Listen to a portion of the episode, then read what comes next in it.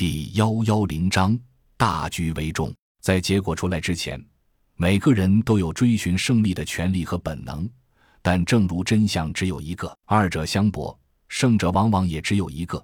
只是结果过来之前，没有人认为自己会输而已。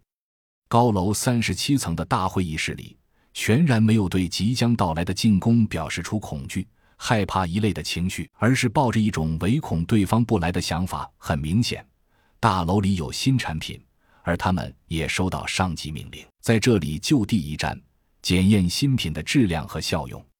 所以他们在等待，毫无顾忌的等待。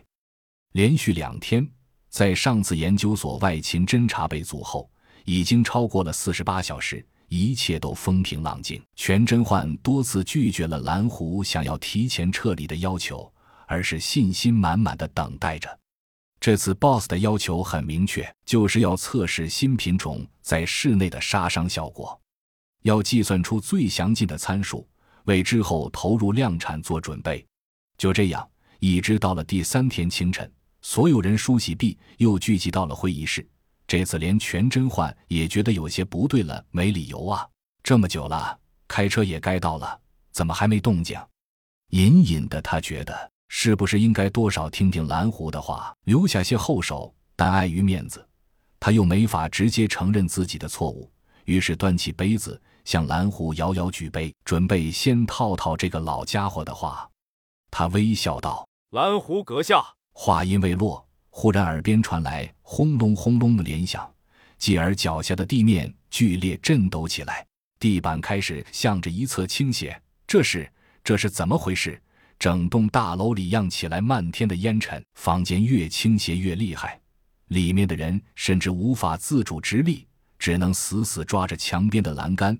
惊慌地望着眼前失去控制的地面，终于从中折断的大厦“轰”的一声撞在了旁边的双子大楼上，却没有继续倒下去。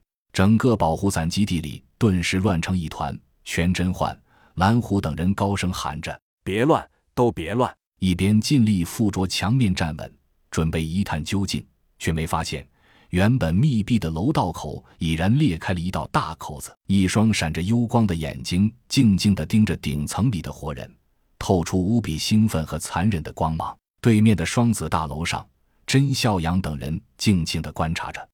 刚才四架歼十一的轰炸已经把对面保护伞的大楼拦腰折断。